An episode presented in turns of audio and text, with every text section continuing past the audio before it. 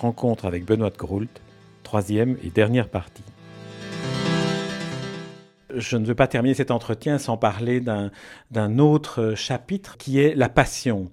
Euh, vous, vous, écrivez un roman qui s'appelle, qui s'intitule Les vaisseaux du cœur parce que vous vouliez absolument écrire un livre sur la passion et dans ce roman, vous évoquez la passion prise du point de vue de la femme. C'est aussi une manière de dénoncer que le, féminisme n'a pas trouvé la place en tant que droit humain et égalitaire. Euh, oui, je m'étais inspiré notamment des romans de George Sand, qui a eu tous les culots à une époque où c'était pas facile. Elle s'habillait en homme, elle a eu des amants toujours prestigieux, Chopin, Musset, mais elle a mené une vie très libre, tout en ayant des enfants dont elle s'est occupée extrêmement bien. Elle adorait son fils. Et puis, euh, ça me servait donc un peu de modèle.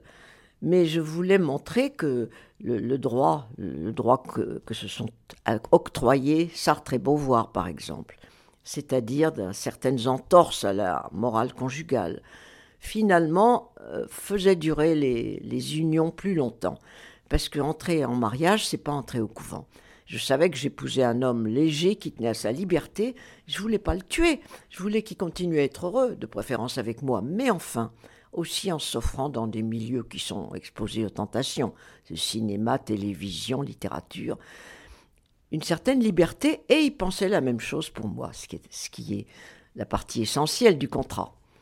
Mais alors, évidemment, un jour ou l'autre, ça risque de devenir sérieux, mais euh, toute vie est très difficile à vivre. Je crois que vivre dans la fidélité totale pendant 54 ans, comme j'ai vécu avec mon mari, c'est utopique. Oui, c'est un beau contrat de liberté et de respect mutuel que vous aviez passé avec Paul Guimin. Ce qui n'empêche pas les larmes, la jalousie, parce que c'est même dans Catherine Millet, on voit qu'il y a eu une vie sexuellement très libre. Elle souffre atrocement de la jalousie. Alors, ça n'est pas une recette de bonheur, mais c'est une recette de durée de l'amour, parce que on ne se contraint pas à des choses qui vous révoltent. Je suis sûr qu'on vieillit très mal si on s'est tout refusé dans la vie. On doit se dire en vieillissant, mon Dieu, j'ai manqué peut-être deux journées merveilleuses sans lendemain. Mais bon, c'est des petites expériences qui enrichissent, qui peuplent vos souvenirs. Vous citez cette phrase de Jung d'ailleurs, la vie non vécue est un poison qui peut détruire un être. Voilà, et je suis sûre que même dans les couvents, beaucoup de religieuses qui ont prononcé leur vœu avec une sincérité totale ont des moments de doute. D'ailleurs, sœur Emmanuelle qui vient de mourir le raconte. Elle raconte même qu'elle a aimé quelqu'un d'autre, qui n'était pas Jésus, dit-elle, avec une espèce d'innocence délicieuse. Je crois qu'il faut des ouvertures, des amours buissonnières. Alors, euh, Benoît de Groult, on pourrait euh, parler avec vous pendant, pendant des heures de, votre livre, de votre vie, de vos combats, qui sont des, combats euh, magnifiques lorsqu'on les découvre, et qui sont aussi des combats magnifiques lorsqu'on voit cette sorte d'héritage que, que vous laissez, qui est un progrès de, de l'humanité.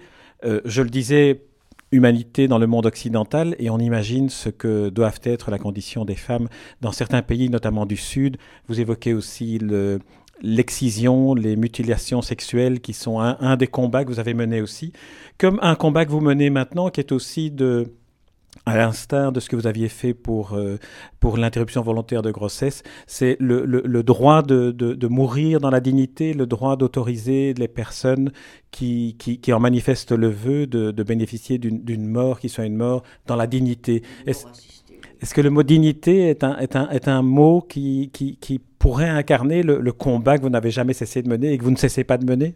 Oui, parce qu'évidemment, l'acharnement thérapeutique vous met souvent dans un état euh, de dépendance, euh, d'indignité. On a des tubes, on est nourri par tubes, quelquefois on est aphasique, et, je trouve que donner cette image à ces enfants, euh, c'est affreux. J'ai fait beaucoup de versions latines dans ma jeunesse, peut-être je voudrais partir à la romaine, et je ne sais pas si j'aurais le courage. Mais je trouverais ça magnifique, et c'est c'est ce que j'ai fait en adhérant à cette association, mais elle n'a pas le droit en France. Il faudrait que je sois belge ou suisse ou luxembourgeoise maintenant euh, pour pouvoir euh, accéder à mon vœu. Parce que c'est beau de savoir qu'on sera aidé le jour où on ne se supportera plus. Et c'est pas forcément une maladie physique, ça peut être une douleur morale insupportable.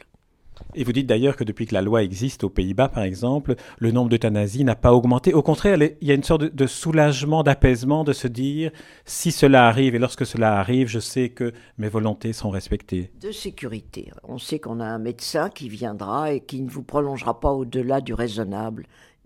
on a un philosophe qui s'est jeté par la fenêtre en France parce qu'il ne supportait plus la vie, il avait une maladie mortelle, obligé, au lieu de mourir dans les bras de sa femme ou en tenant une main amie, se jeter par la fenêtre. C'est horrible. Il y a très peu de gens qui demanderont la mort et qui se la donneront. Il faut beaucoup de courage. Je ne sais pas si je l'aurai. En tout cas, euh, Benoît Groult, c'est un, c'est un vrai bonheur de vous lire, de vous rencontrer et de, de faire connaître les, les, combats que vous menez, que vous avez, que vous avez menés. Euh, comme euh, je vais rappeler la phrase de Jung, la vie non vécue est un poison qui peut détruire un être. En tout cas, vous vous donnez de l'énergie, de la vie, de la vitalité. Je vous en remercie du fond du cœur. Merci beaucoup aussi.